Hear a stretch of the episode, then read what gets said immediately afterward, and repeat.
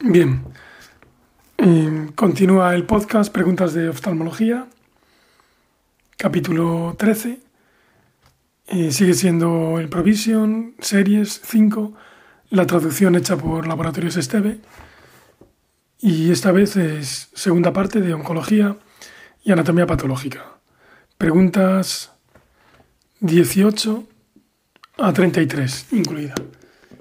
Porque son capítulos muy largos entonces, este, en vez de dividirlo en dos, de 25 preguntas cada uno, lo hemos dividido, lo he dividido en tres. El uno lleva la 1 a la 17, el, el 2, 18 a 33, y el de la semana que viene, 34 a 50. Soy Iván Basanta y empezamos. Pregunta 18. Bueno, recordaros también que las que el material adicional, las fotos, las dejo siempre en el, en el Drive y tenéis ahí en la descripción del episodio el link para enlazar con el Drive directamente. De ahí las podéis descargar y tenerlas en vuestra galería de fotos del teléfono del, de la tablet, del, del ordenador, de lo que queráis.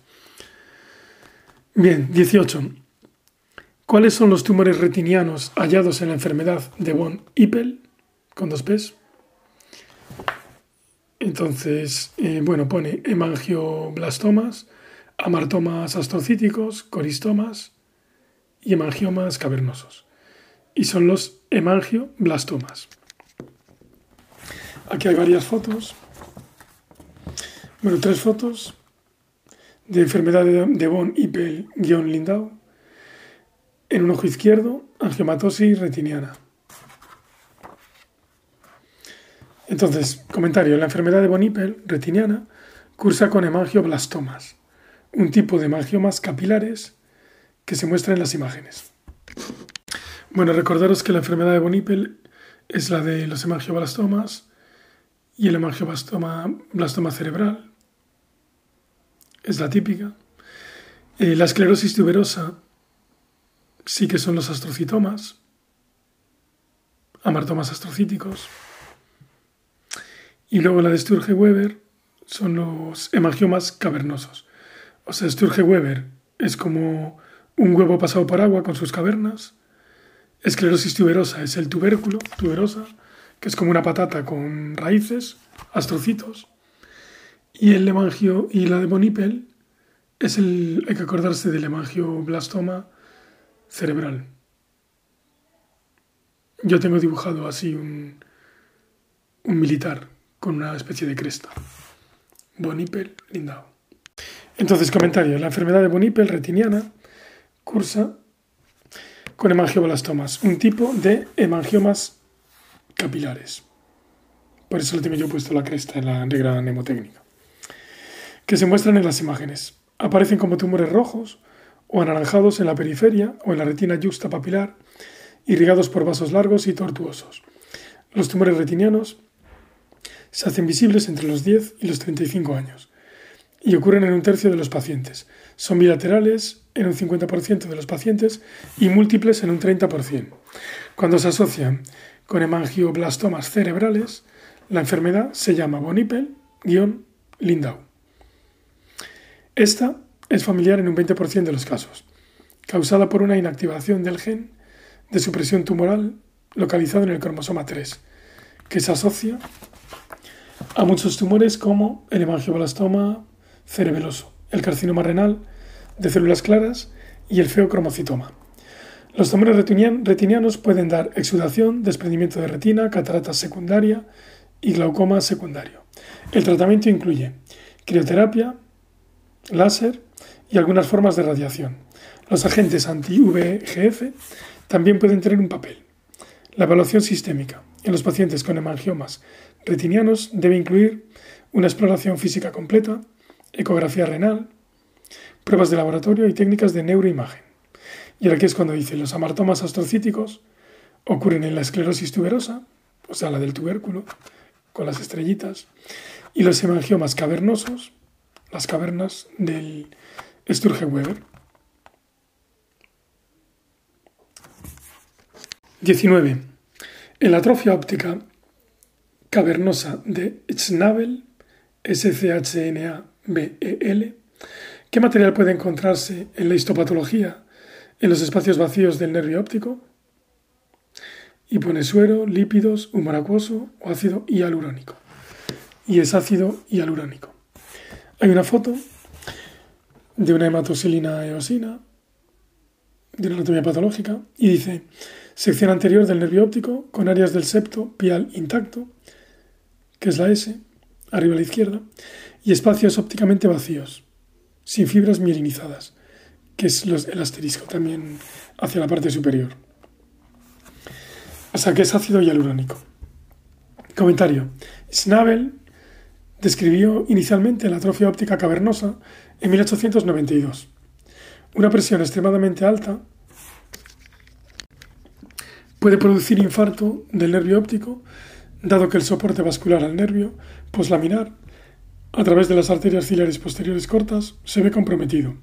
Inicialmente, el infarto se manifiesta por inflamación isquémica del nervio.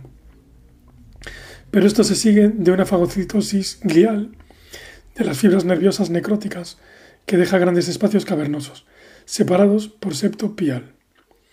Estos espacios contienen ácido hialurónico, y aquí esto está descrito por Zimmerman con dos M's en 1967, que supuestamente se mueve desde el vítreo hacia el nervio óptico anterior. Esta forma de atrofia óptica también se ve en enfermedades vasculares que afectan al nervio, óptico proximal, como la aterosclerosis y la vasculitis. Un estudio de autopsias recientes demostró que la atrofia óptica cavernosa se encuentra en pacientes mayores posiblemente asociada con insuficiencia vascular de bajo grado. 20. Aquí hay una que tiene una gráfica y una tabla sobre el retinoblastoma. En el retinoblastoma sin siembras difusas, subretinianas o vítreas, ¿cuál es la tasa de éxito de la quimio-reducción? Entonces, el retinoblastoma sin siembras, subretinianas o vítreas, y es la mejor de todas. O sea que tiene, aparece 75%, 25%, 90% y 50%. Y como no tiene siembras, es la mejor, 90%. La tasa de éxito de la quimio, reducción. Entonces aquí hay una tabla y luego hay una gráfica que pone tasa de éxito de la quimioreducción basada en la clasificación internacional de retinoblastoma. En 249 casos consecutivos, entonces la A es la que tiene el 100%, y es el grupo A, lo pone en la tabla, 100%, son tumores pequeños de 3 milímetros, limitados a la retina, a más de 3 milímetros de la fobia y a más de 1,5 milímetros desde el disco óptico. Esta tiene un 100% de tasa de, éxito. El grupo B, que es el de la pregunta, tiene 90%. Son tumores de más de 3 milímetros. O sea, el anterior debe ser de menos de 3 o igual. Aunque aquí pone más de 3, pero bueno. Estas sí que son tumores de más de 3, limitados a la retina, en cualquier localización, pero limitados a la retina con fluido retiniano libre a menos de 6 milímetros desde el borde del tumor. O sea que el fluido retiniano no se extiende a más de 6 milímetros. Luego está el grupo C, que tiene el 90%. Perdón, el B tenía el 93%. Este tiene el 90%, se ve en la imagen. Y es siembras vítreas o subretinianas de menos de 6 milímetros en total desde el borde del tumor. Si hay más de una localización de siembra subretiniana o vítrea, entonces el total de dichas localizaciones debe ser menor de 6 milímetros. Luego el grupo D, que es el que tiene tasa de éxito más baja, 47%, son siembras vítreas o subretinianas difusas, o sea, en estos dos ya tienen siembras, el C y el D. Por eso la pregunta sin siembras es grupo A o B. Vale, grupo D, siembras vítreas o subretinianas difusas, más de 6 milímetros, desde el borde del tumor. Si hay más de una localización de siembra subretiniana o vitria, entonces el total de dichas localizaciones debe ser mayor de 6 milímetros y fluido subretiniano a más de 6 milímetros del borde del tumor. O sea que tenga fluido ya que se extiende más de 6 milímetros. Y luego el grupo E, que aquí no aparece la tasa de quimioreducción, ya es sin potencial visual o presencia de uno o más de los siguientes. tumor en segmento anterior, tumor en o sobre el cuerpo ciliar, glaucoma neovascular, hemorragia vítrea, ojo tísico o pretísico, presentación orbitaria similar a una celulitis. Vale, leídas las dos imágenes, entonces comentario. Cuando el retinoblastoma está contenido dentro del ojo, los índices de supervivencia son mayores del 90% comparado con menos del 50% cuando ya hay extensión extraocular, que sería el grupo D. El grupo E, perdón, el D E.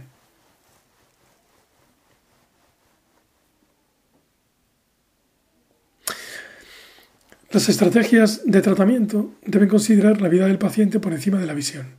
La enucleación, por lo tanto, se asocia con las mayores tasas de supervivencia si el retinoblastoma no está extendido y es apropiada cuando más del 50% del globo ocular está afectado. O sea, hay que nuclear si está afectado más del, 50% del globo. O cuando se sospecha afectación orbitaria o del nervio óptico o si hay afectación del segmento anterior. Las técnicas de nucleación deben minimizar los riesgos de perforación inadvertida del globo ocular y se debe obtener la cantidad más grande posible de nervio óptico. Las técnicas de preservación del globo ocular incluyen radiación externa, placas de braquiterapia y más recientemente quimioterapia intraarterial. La radiación externa se ha relacionado con retrasos en el desarrollo orbitario y con aumento del riesgo de tumores secundarios en la región radiada, además del aumento de riesgo de tumores asociados con el retinoblastoma. La quimioreducción emplea quimioterapia, seguida de termoterapia o crioterapia, como consolidación local si es necesaria. Y evita la radiación externa. O sea, la quimioreducción es la que evita la radiación externa. Con quimioreducción, los tumores en estadio A, menor o igual a 3 milímetros, justo era menor o igual. O sea que estaba mal aquí el, el cuadro.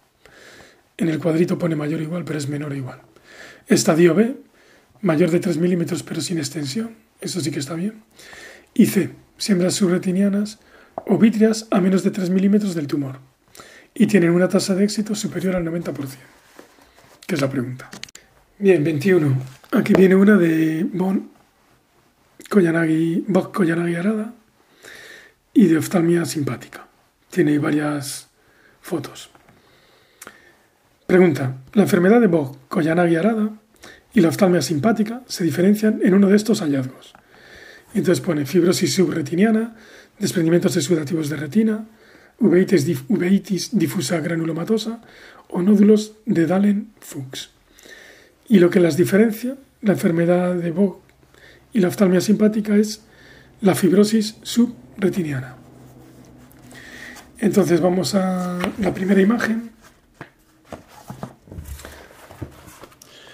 Son imágenes de fondo de ojo, la A y la B, y angiografías con fluoresceína en fase tardía, la C y la D, que, muestran desprendimientos de retina exudativos bilaterales con fibrosis subretiniana, peripapilar y extrafoveal precoz. Las angiografías muestran numerosos puntos de fuga hiperfluorescentes a nivel del epitelio pigmentario de la retina, con llenado tardío de los desprendimientos de retina serosos y áreas de tinción y bloqueo variables, correspondientes a fibrosis subretiniana. La agudeza visual era de movimiento de manos en ojo derecho y 2400 en el izquierdo.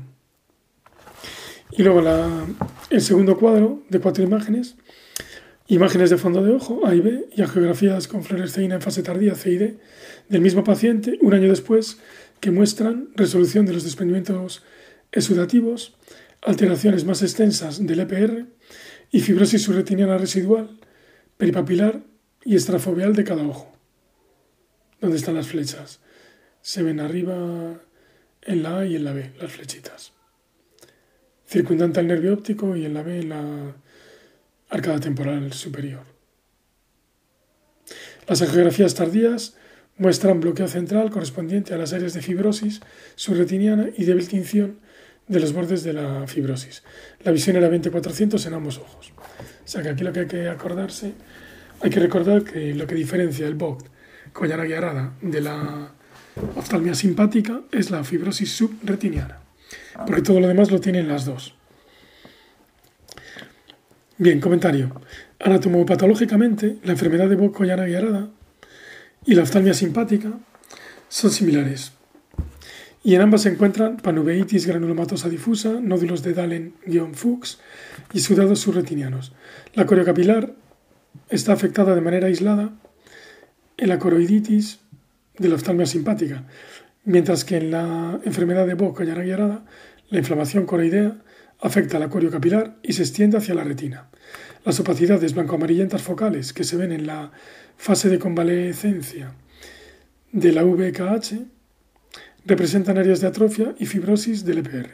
Estas áreas de fibrosis subretiniana en la VKH no se ven en la OAS o en la oftalmia simpática. La VKH afecta a pacientes entre 30 y 50 años y ocurre más en razas pigmentadas, asiáticos, hispanos, americanos nativos. Es raro en caucásicos y africanos, lo que sugiere que la pigmentación cutánea aislada puede no ser un factor de riesgo por el tema de los africanos. Las mujeres se ven más afectadas que los hombres.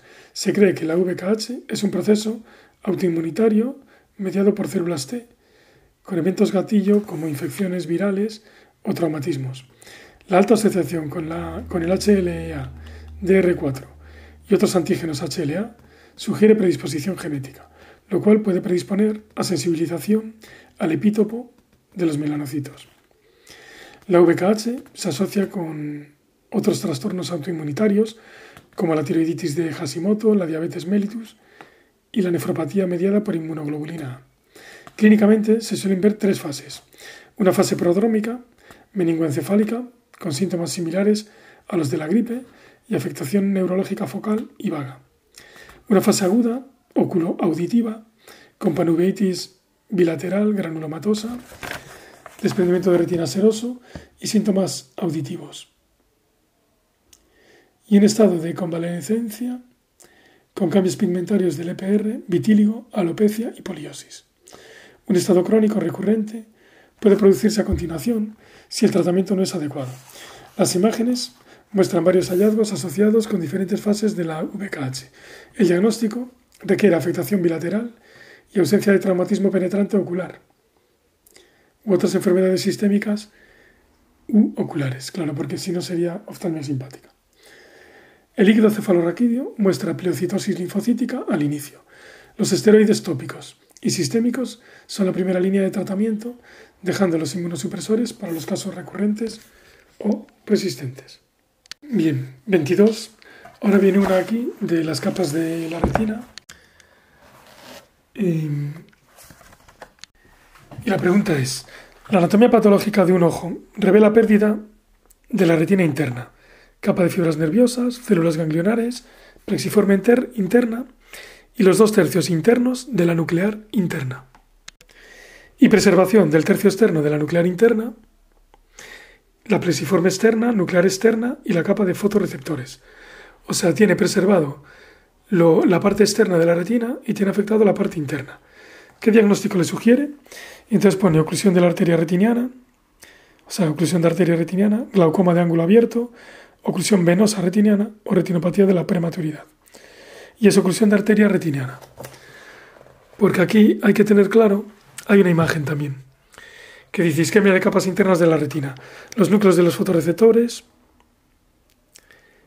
capa nuclear externa, o N, y la porción externa de la capa nuclear interna, y N, son identificables. La porción interna de la nuclear interna está ausente. No hay células ganglionares y la capa de fibras nerviosas también está ausente. Este patrón de isquemia se corresponde con la circulación arteriolar retiniana y puede observarse en las oclusiones arteriolares y venulares.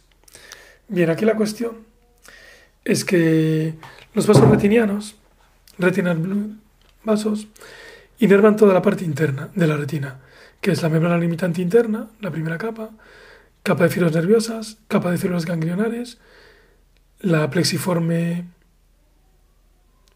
interna y luego los dos tercios de la nuclear interna, los dos tercios más internos. Y luego a partir de ahí está la circulación coroidea que inerva, un, que irriga un tercio de la nuclear interna y luego ya la plexiforme externa, nuclear externa y la de fotorreceptores. Y luego ya estaría el EPR.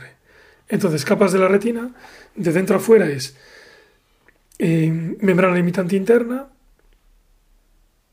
capa de fibras nerviosas, células ganglionares, plexiforme interna, luego está la nuclear interna, que es la que está agregada por los dos, y luego ya circulación coroidea, siguen plexiforme externa, nuclear externa y la capa de fotorreceptores. Comentario. Eh, los vasos sanguíneos de la retina irrigan la capa de fibras nerviosas, la capa de células ganglionares, la plexiforme interna y los dos tercios internos de la nuclear interna. La pérdida de esta irrigación provoca necrosis isquémica y potencialmente atrofia de estas capas de la retina. Por el contrario, las capas externas, o sea, el tercio externo de la capa nuclear interna, la plexiforme externa, la nuclear externa y la capa de fotorreceptores están irrigadas por la circulación coroidea. La isquemia coroidea causaría la pérdida de estas capas externas. Bien, ahora aquí hay otra pregunta 23. Tiene foto también. Y es, los pacientes con melanocitosis ocular u oculodérmica pueden tener un aumento de riesgo de uno de estos tumores. Y pone melanoma coroideo, carcinoma de células basales pigmentado, nebus displásico o tumor de células de Merkel. Y es el melanoma coroideo, de lo que tienen más riesgo los pacientes con melanocitosis oculodérmica. Hay una foto de melanocitosis oculodérmica y luego hay una anatomía, patológica de melanocitos dendríticos en la esclera, en un paciente con melanocitosis oculodérmica. Comentario. La melanocitosis ocular, que son las imágenes, es una hiperpigmentación congénita de la epiesclera y la uvea. Si hay hiperpigmentación cutánea, asociada a lo largo de la distribución del nervio trigémino, la enfermedad recibe el nombre de melanocitosis oculodérmica, que es el nebus de Ota. Estas enfermedades pueden tener melanocitosis asociada de las meninges y la órbita. La melanocitosis oculodérmica es más común en asiáticos y en afroamericanos, pero el melanoma uveal es raro en estos grupos y la incidencia de melanoma no se incrementa con la presencia de melanocitosis oculodérmica. En los caucásicos, sin embargo, la melanocitosis oculodérmica se asocia con un aumento de riesgo de melanoma uveal. La anatomía patológica de la melanocitosis consiste en un aumento de melanocitos dendríticos en la epiesclera, esclera o capas dérmicas de la piel. La hiperpigmentación asociada del iris y coloides es otro hallazgo frecuente. Los pacientes caucásicos con melanocitosis oculodérmica u ocular deben ser seguidos cuidadosamente a lo largo de su vida por el riesgo de desarrollo de melanoma uveal. En este grupo, el riesgo de desarrollarlo es de 1,400, que es mucho mayor que el 1,13.000 de la población blanca general. Bien, 24. En el glaucoma facolítico, un aspirado de cámara anterior, ¿qué tipo de células mostraría? Y pone células gigantes, leucocitos polimorfonucleares, glóbulos rojos o macrófagos. Glaucoma facolítico y son macrófagos. Bien, aquí hay una foto también, bueno, dos fotos de hematosilia eosina. Una pone catarata hipermadura en un ojo con glaucoma facolítico. Nótese la cápsula anterior encogida. Y abajo una macrófagos llenos de proteínas sobre la periferia del iris y taponando la malla trabecular. O sea que son macrófagos. Comentario: el glaucoma facolítico ocurre cuando una catarata avanzada degenera hasta el punto de que las proteínas solubles del cristalino pasan a través de la cápsula intacta de... Pone aquí del iris, pero no, es del cristalino. Pasan a través de la cápsula intacta del cristalino y son fagocitadas por macrófagos que se acumulan en la cámara anterior. Imágenes. A medida que el cristalino envejece, su composición proteica se altera y hay más moléculas proteicas de alto peso molecular. Estas proteínas pueden pasar a través del poro de la cápsula cristaliniana. Los macrófagos en la cámara anterior pueden encontrarse en un aspirado. Estos bloquean la malla trabecular y producen elevación de la presión intraocular e inflamación. Los macrófagos se ven como células que producen elevación de la e inflamación. Perdón, los macrófagos se ven como células refringentes asociadas a FLER del acuoso por el material proteico del cristalino no suele haber precipitados queráticos. Esta patología suele deberse a una catarata madura o hipermadura, morganiana, entre paréntesis, normalmente con una cápsula, cápsula anterior arrugada. El tratamiento inicial consiste en disminuir la presión, pero el definitivo requiere la extracción de la catarata con lavado de la cámara anterior. Bien, ahora aquí viene uno de la 25, de melanoma otra vez, con muchísimas fotos. Entonces dice, en el momento de presentación de un melanoma coroideo, ¿qué porcentaje de pacientes muestran enfermedad metastásica? Y es el mínimo. Pone respuestas 40%, 20%, 2% y 10%. Y es el mínimo, por suerte es el 2%. Entonces aquí tenemos las fotos. La A son cuatro. Melanoma coroideo pequeño que toca el borde nasal de la cabeza del nervio óptico con medición digital del diámetro tumoral. El la B, melanoma coroideo de medio tamaño temporal a la mácula. El C, melanoma coroideo grande que rodea la cabeza del nervio óptico y se extiende superiormente hacia la hora serrata. Nótese el desprendimiento de retina en la mitad inferior de la retina. Y luego la D, anatomía patológica. Nótese la sección en forma de champiñón y el desprendimiento de retina asociado. Comentario, o sea que era el 2%, los que en el momento del diagnóstico tenían enfermedad metastática. Comentario, al momento del diagnóstico del melanoma coroideo, las metástasis se encuentran en menos del 2%. Yo supongo que esto también será según cada país, el sistema de salud que tengan, etc. Esto aumenta al 25% a los 5 años y al 34% a los 10 años tras el diagnóstico. Una vez que las metástasis han sido diagnosticadas, la mediana de supervivencia es normalmente inferior a 6 meses. Las metástasis son más frecuentes en el hígado, 90%, pulmón, 24%, hueso, 17% y piel. La evaluación de las metástasis es necesaria para determinar si existen otras condiciones que puedan afectar a las decisiones sobre el tratamiento, incluyendo otros tumores malignos primarios independientes. La evaluación debe incluir una exploración física exhaustiva, radiografía de toras, función hepática y ecografía, y otros estudios de imagen incluyendo tomografía, PET y resonancia, si fuera necesario. Los factores asociados con el aumento de la mortalidad por melanoma coroidea incluyen los melanomas de cuerpo ciliar, el tamaño tumoral, tumoral y posiblemente el grosor, el patrón de crecimiento difuso, la extensión extraocular, el tipo celular epitelioide, la actividad mitótica, la infiltración linfática, la vascularización tumoral y la monosomía del cromosoma 3 o la adición del cromosoma 8Q. en 26 aquí viene una de pseudoesfoliación. En el síndrome de pseudoesfoliación se caracteriza por depósito de qué material? Y bueno, pone material de la membrana basal, material amiloide, material querático y material hialino. Y en el síndrome de pseudoesfoliación es material de la membrana basal. Aunque ponerle el amiloide ahí un poquito para confundir. Y bueno, aparecen dos imágenes. Una de ellas, evidencia de materiales esfoliativo depositado en la cápsula anterior del cristalino.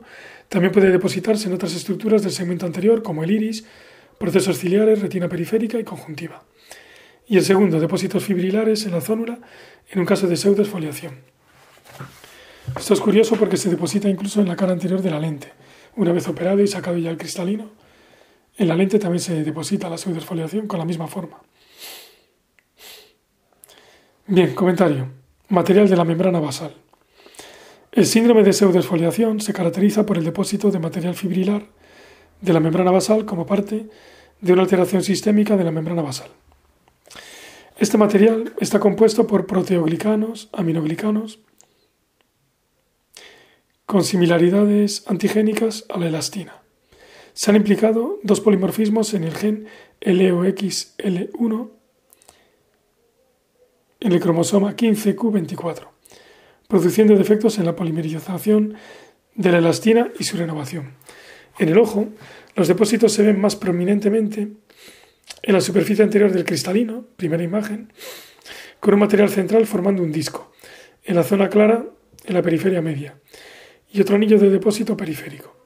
La zona clara de la periferia media Ocurre por el movimiento del iris sobre la superficie anterior del cristalino, liberando el material pseudoesfoliativo y pigmento del iris que puede depositarse en el trabéculo. El material pseudoesfoliativo es visible clínicamente en el margen pupilar y puede serlo también en la cámara anterior, trabéculum, zónulas, que es la segunda imagen, procesos ciliares, epitelio pigmentado del iris y endotelio corneal. El material pseudoesfoliativo también puede hallarse en el estroma iridiano, en los vasos sanguíneos del iris, en la conjuntiva y a lo largo del cuerpo en múltiples tejidos como el corazón, pulmón, hígado, meninges, músculos extraoculares y piel. Existen asociaciones con la enfermedad de Alzheimer, demencia senil, infarto, enfermedad cardíaca y sordera.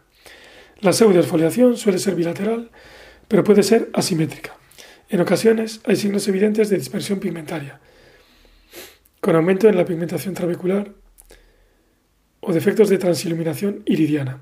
Las, las células son más débiles, quizás por la interacción con el material pseudoesfoliativo en los anclajes zonulares, produciéndose facodonesis e iridodonesis. Esto sí que es verdad que suelen bailar bastante estos cristalinos. Y la pupila suele dilatar poco, también, es lo típico. Debido a cambios mecánicos o vasculares en los músculos del iris. Esto hace la cirugía de catarata más difícil y puede llevar a la lusación del cristalino o del complejo capsular sacolío, incluso años después de la cirugía. El glaucoma de ángulo abierto ocurre en hasta un 50% de los pacientes con pseudoesfoliación por la obstrucción del trabéculum por el material esfoliativo. Bien, 27. Aquí está es de melanoma de iris. ¿Cuál es aproximadamente la tasa de muerte por melanoma de iris? Por suerte también es la mínima. Pone 55%, 15%, 30% y 4%. O sea que es 4%. Aparecen también dos imágenes de melanoma de iris. La primera, melanoma de iris, y la segunda, ecografía de alta resolución, que muestra sustitución del estroma iridiano normal por melanoma. Bien, comentario. Los melanomas, perdón, los melanomas de iris, imagen, suponen menos del 10% de todos los melanomas uveales y se asocian con una mortalidad baja, del 1 al 4%, comparado con los melanomas de cuerpo ciliar y coroides. La mayoría crecen con buenas masas iridianas pigmentadas, pero ocasionalmente pueden ser difusos y producir heterocromía. El diagnóstico diferencial incluye los nebus de iris, quistes, cuerpos extraños, tumores metastásicos, síndrome iridocorneal endotelial, santo granuloma juvenil y otros tumores raros del iris y del cuerpo ciliar que hayan podido extenderse al iris. La biomicroscopía, biomicroscopía ultrasónica, BMU, es útil para definir la extensión y la localización de la masa iridiana y saber si hay afectación o no del cuerpo ciliar. El crecimiento afecta al ángulo o la malla trabecular de 3 a 4 horas de extensión sería, podría ser indicado indicación de excisión. O sea que si afecta al ángulo o a la malla trabecular en 3 o 4 horas de extensión, habría que sacarlo. La extensión, la extensión extraescleral, las siembras o el glaucoma secundario requieren radioterapia localizada o enucleación. Los factores de riesgo. Para el melanoma de iris incluyen piel blanca y poca pigmentación iridiana.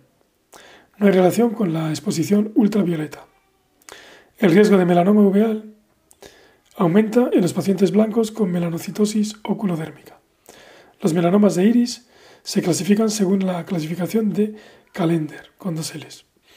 La mayoría son de células fusiformes, comparados con los de celularidad mixta, que son más comunes en los melanomas coroideos. La biopsia puede ser útil en situaciones con diagnóstico difícil. Vale, 28. Aquí viene una de las distrofias corneales. Vale, esta es una de distrofias corneales. Entonces aquí dejo la foto de la regla mnemotécnica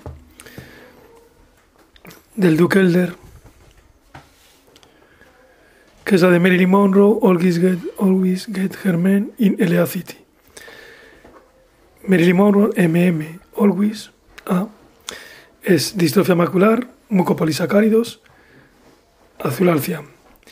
Get Germen es la G granular, distrofia granular, la H de material hialino y men, la M es de tricrómico de Mason.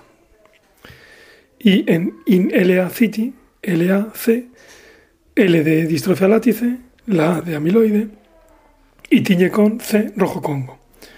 O sea, MMA, GHM, LAC. Y bueno, entonces aquí la pregunta es, la distrofia corneal látice se caracteriza por depósito de uno de estos materiales en el estroma corneal. Entonces látice es LA-CITI, látice amiloide, rojo Congo. Entonces será amiloide. No es ni queratina ni material hialino, que esa sería la de la granular, ni mucopolisacáridos, que sería la de la macular. Entonces es amiloide, la látice, LA-CITI. Y aparecen todas las fotos. Distrofia látice, típicas opacidades corneales estromales. En la B, tinción de hematoxilina eosina mostrando material eosinofílico depositado en todos los niveles del estroma, porque es una distrofia estromal. La C, tinción con rojo congo, que muestra que los depósitos fusiformes tiñen. Y luego la D es una rojo congo con luz polarizada, mostrando la birefringencia de los depósitos de amiloide. Respuesta preferida, amiloide. Comentario. La distrofia corneal látice es una patología bilateral autosómica dominante. Bueno, las distrofias suelen ser todas, son bilaterales. Con depósito de amiloide es la diferencia de las degeneraciones corneales, que esas son unilaterales, las distrofias son bilaterales. Es una forma de amiloidosis primaria localizada. El amiloide forma opacidades lineales ramificadas y se deposita en las células epiteliales y estromales, sobre todo en el estroma anterior. Anatomopatológicamente, el amiloide es visible con las tinciones de hematoxilina y eosina como depósitos eosinofílicos fusiformes que tiñen con rojo congo y muestran metacromasia con el cristal violeta. El amiloide tiene dicroísmo, una, una tiene dicroísmo, una birefringencia azul-verde, con la luz polarizada. La distrofia en látice puede recurrir en injertos corneales. Sí, de hecho, hay otra regla mnemotécnica cuál es, que lo pregunta mucho, cuál es la que más recurre y son la grama. Látice, la primera que más recurre, granular la segunda y macular la tercera que más recurre.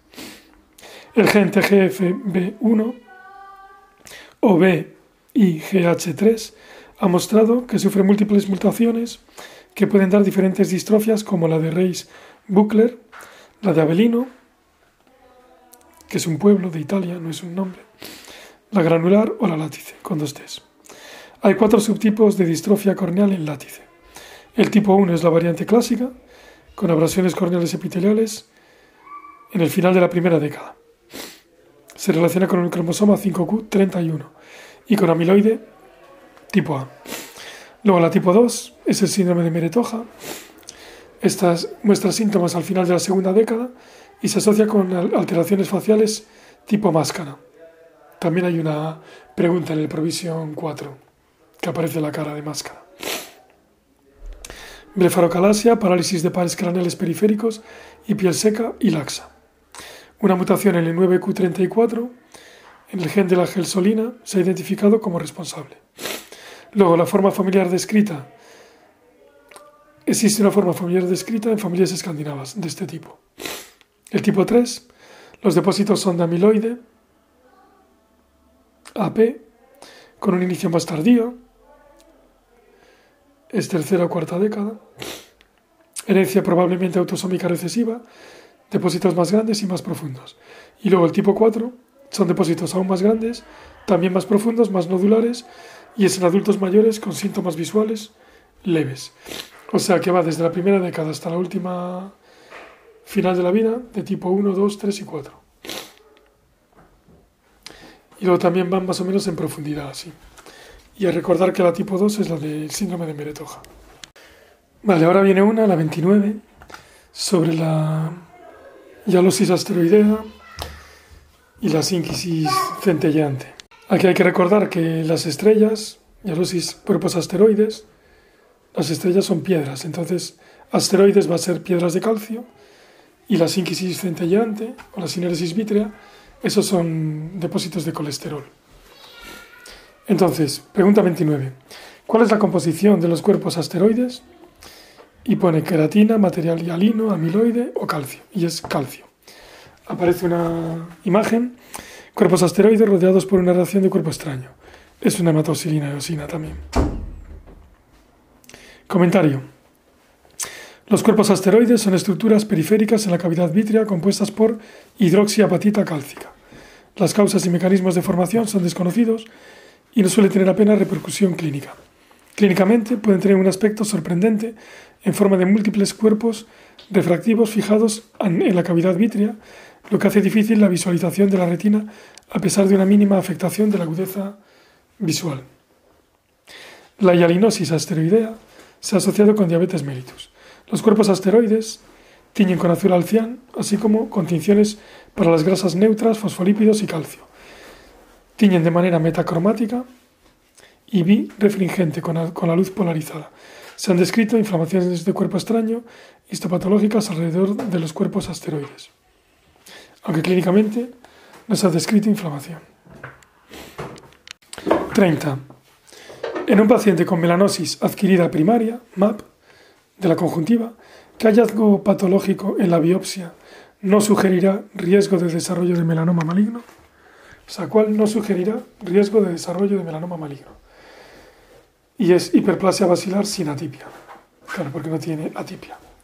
Las otras, o sea, las que sí que sugieren melanoma maligno, es diseminación pagetoide, pigmentación o hiperplasia basilar con atipia. Aquí esta es fácil, lógicamente sin atipia. Hay tres imágenes. La primera, melanosis adquirida primaria, MAP. Nótese la pigmentación plana de la conjuntiva. Al explorar a este paciente, el médico debe vertir los párpados para descartar afectación de la conjuntiva palpebral. La segunda es una hematoxilina eosina. Melanosis adquirida primaria con melanocitos hiperplásicos a lo largo del epitelio sin atipias. Y la tercera, melanosis adquirida primaria con melanocitos atípicos en el epitelio basilar. Esta es de los hermanos Seals, de Carol Seals y y el hermano. O sea, lo que no indica que tenga riesgo de desarrollar melanoma maligno en una MAP es que tenga hiperplasia basilar sin atipia. Comentario. La mayoría de los melanomas conjuntivales crecen en áreas de conjuntiva previamente normal, sin nebus preexistentes se desarrollan a partir de proliferaciones melanocíticas, que ocurren inicialmente en el epitelio conjuntival, que es la fase de crecimiento horizontal, pero no son todavía invasivas hacia la membrana basal epitelial. Esta fase preinvasiva de crecimiento intraepitelial se llama melanosis adquirida primaria, MAP, que es la primera imagen. Mientras que las áreas pequeñas de MAP pueden eliminarse totalmente, las áreas más grandes o múltiples pueden requerir biopsia para decidir la agresividad del tratamiento. Si la biopsia muestra melanocitos normales solamente en la membrana basal del epitelio, aumentados en número pero sin atipia, el diagnóstico es de hiperplasia basilar sin atipia. Segunda imagen. Esta no se asocia con riesgo de melanoma. Si el área biopsiada tiene melanocitos atípicos en la capa basilar, o sea, atipia basilar, o células atípicas diseminadas individualmente o en grupos hacia el epitelio superficial, o sea, extensión, superficial, el riesgo de melanoma aumenta del 22% al 90%, que es la tercera imagen. Estos diagnósticos requerirán más tratamientos sobre las áreas afectadas, excisiones con márgenes, crioterapia y seguimiento. El grosor tumoral de más de 1,8 milímetros se asocia con mayor tasa de mortalidad. Bien, ahora va una de Nebus, 31. Y aquí está la foto en las preguntas. Un adolescente es derivado a la consulta para evaluar una masa conjuntival unilateral, parte A de la imagen inferior. Está levemente elevada, sin signos de inflamación o vascularización, y presenta una pigmentación irregular. La biomicroscopía muestra múltiples estructuras quísticas pequeñas en la masa pigmentada, como se muestra. Y la verdad es que tiene muy mala pinta la imagen. ¿Cuál es el diagnóstico más probable? Y bueno, aquí es nebus conjuntival, pero la verdad es que si ves esta imagen piensas en melanoma. Las otras respuestas son melanoma conjuntival amelanótico, granuloma piógeno, coristoma, pero es nebus conjuntival. Comentario. La descripción es más compatible con un nebus conjuntival benigno, que son lesiones conjuntivales frecuentes. Los cambios quísticos son altamente sugestivos de nebus. Los nebus conjuntivales pueden no adquirir pigmento melanótico visible hasta la pubertad o pueden permanecer amelanóticos. Son normalmente planos cuando son cercanos al limbo y levemente elevados en otras localizaciones, conjuntiva vulvar, carúncula, borde palpebral. Los nebus conjuntivales presentan células típicas de los nebus, como núcleos benignos, tendencia a la anidación y pigmento melanótico en aproximadamente un 70%. Los nebus conjuntivales proliferan en el área de unión del epitelio y luego caen hacia la sustancia propia de la conjuntiva. Muchos nebus se asocian con pequeños quistes epiteliales delimitados por epitelio escamoso estratificado, frecuentemente con células globosas, situados en la sustancia propia, parte B de la imagen de la pregunta. Estos quistes pueden verse en la biomicroscopía. La inflamación puede causar inyección vascular y puede darse un crecimiento rápido durante la pubertad. Los melanomas de la conjuntiva son raros en niños. Los granulomas piógenos son tejido de granulación en el lugar de una lesión por chalaciones o por suturas de cirugías previas. O sea que no tiene nada que ver, lógicamente. Los dermoides en el limbo corneal son coristomas opacos situados en la córnea o limbo con los elementos típicos de los coristomas, que son tejido adiposo y folículos pilosos. Los coristomas, recuerdo que son, hay también alguna pregunta de esto, tejido normal pero en localización anormal. Ahí está, es que es más adelante. Esto está en la pregunta 47 y es los coristomas son los dermoides limbares corneales. Es la figura de viene en el próximo episodio, la semana que viene que son tumores compuestos por tejido maduro normal, pero en una presentación anormal. Y están presentes al nacimiento con poco crecimiento postnatal. Bien, 32. En los nódulos de LIS, LISCH, de la neurofibromatosis NF tipo 1, están compuestos de uno de estos complejos celulares anormales. Y pone coristoma melanocítico, amartoma melanocítico, granuloma o glioma. Y es amartoma melanocítico. Los nódulos de Leeds son amartomas melanocíticos. Y aquí hay una imagen muy buena que son múltiples nódulos de Leeds en una neurofibromatosis. Comentario. Los hallazgos oculares de la neurofibromatosis tipo 1, NF1, incluyen los nódulos de Leeds, nervios corneales prominentes y amartomas coroideos. Los nódulos de Leeds son nódulos planos o en, o en forma de cúpula, normalmente menores de un milímetro y de color marrón oscuro. Son amartomas melanocíticos, o sea, tejido normal, en localización normal, pero en cantidad aumentada. Que es la diferencia con los coristomas que eran tejido normal, pero en presentación anormal. Esto es, los amartomas melanocíticos es tejido normal, localización normal, pero cantidad aumentada. En las biopsias de estos nódulos se encuentran células de Schwann, SCHWANN, células parecidas a fibroblastos y mastocitos, que apoyan su origen en la cresta neural. Los nódulos de Leach están presentes en un 10% de los niños con NF1 en el primer año de vida, pero casi en el 100% a los 10 años. La presencia de más de dos nódulos del LISCH de Leach es uno de los criterios para el diagnóstico de neurofibromatosis 1, que es seis o más manchas café con leche, dos o más neurofibromas, pecas intertriginosas, gliomas de nervio óptico, nódulos de Lis, lesiones óseas típicas, familiar de primer grado con neurofibromatosis tipo 1. El gen de la NF1 está localizado en el cromosoma 17q11 y su producto, la neuro, bueno, 17q11.20 y su, su producto, la neurofibromina, es un supresor tumoral. La pérdida de la neurofibromina produce el crecimiento celular y tumoral. Los nódulos de Leach se diferencian de las mamilaciones iridianas, que son más pequeñas, son difusos en la superficie del iris y del mismo color del iris. Claro, los de Leach son un poquito más grandes y son un poquito, bueno, aquí se ven más claros. Y ahora la 33, ya lo dejamos aquí, que es muy larga. ¿Cuál es el tipo histopatológico más común del sarcoma? Y el más común es el embrionario. Luego también está el alveolar, el botrioide, botrioide y el diferenciado. Pero es el embrionario. Aquí hay varias imágenes. La primera es un niño con una masa orbitaria grande. La segunda, tomografía computerizada, que muestra un tumor orbitario grande y poco circunscrito.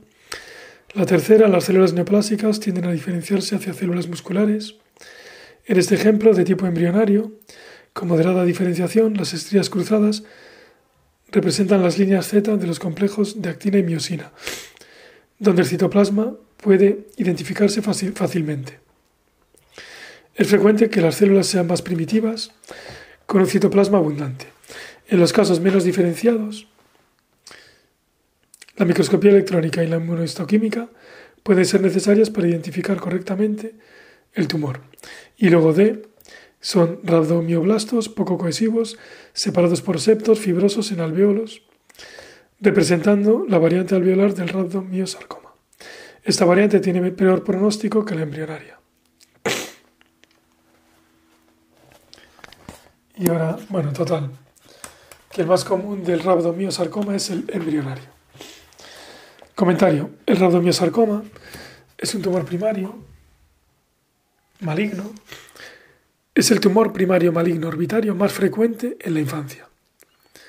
La media de edad de presentación es entre 5 y 7 años, normalmente con proptosis, desplazamiento del globo, tosis, inflamación conjuntival y palpebral y dolor. Normalmente el inicio es rápido y la sospecha de rabdomiosarcoma es importante en cualquier niño con estos hallazgos. Los estudios de imagen que muestren una masa orbitaria uniforme deberían seguirse de una biopsia. El rabdomiosarcoma embrionario es el subtipo más frecuente, con células malignas poco diferenciadas. Bueno, en la biopsia hay que tener cuidado de no generar siembras. Con células malignas poco diferenciadas que muestran pocas estrías cruzadas. El alveolar, con menos cohesión celular, y septos tiene un peor pronóstico. Las variantes botrioide o bien diferenciadas son raras en la órbita, pero pueden crecer en la conjuntiva. Las células del rabdomiosarcoma se cree que se originan a partir de células mesenquimatosas orbitarias indiferenciadas, más que de los músculos extraoculares. Las células tumorales se organizan en un sincitio amplio con un número variable de estrías cruzadas. Frecuentemente tiene abundante citoplasma. En los casos menos diferenciados, la inmunistoquímica y los estudios ultraestructurales son útiles. Los tumores más pequeños se extirpan, mientras que los grandes requieren quimioterapia y radiación. La supervivencia a 5 años es del 74% en el tipo alveolar y del 94% en el tipo embrionario. Vale. La próxima semana, preguntas 34 a 50.